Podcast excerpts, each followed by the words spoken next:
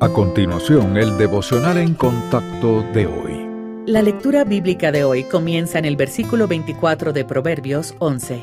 Hay quienes reparten y les es añadido más, y hay quienes retienen más de lo que es justo, pero vienen a pobreza.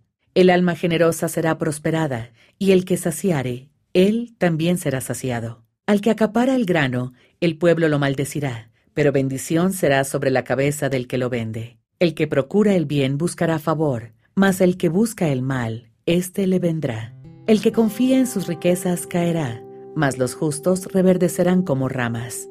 Dios es el dador supremo y por gratitud debemos imitarlo. Cuando Él nos proporciona bienes y riqueza material, nos convertimos en canales a través de los cuales Él bendice a otros y lleva a cabo su obra en este mundo. Convertirse en una persona generosa comienza con la mentalidad bíblica. Primero, recuerde la bondad y el amor de nuestro Padre Celestial que lo llevó a enviar a su Hijo a morir en nuestro lugar. Lo hizo para proporcionarnos la riqueza de la vida eterna. Además, reconozca que Dios es el dueño de todo lo que existe y que todo lo que tenemos proviene de Él. También deje de aferrarse a la prosperidad material, así que comparta con generosidad y confíe en que el Señor proveerá para todas sus necesidades. Asimismo, dése cuenta de que la Iglesia es un medio no sólo para difundir el Evangelio,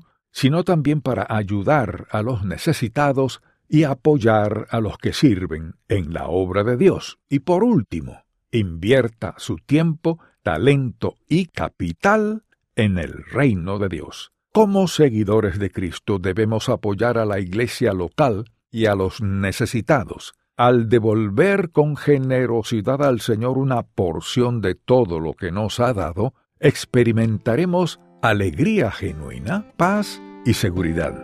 Estas bendiciones tienen más valor que cualquier cosa que el mundo pueda ofrecer.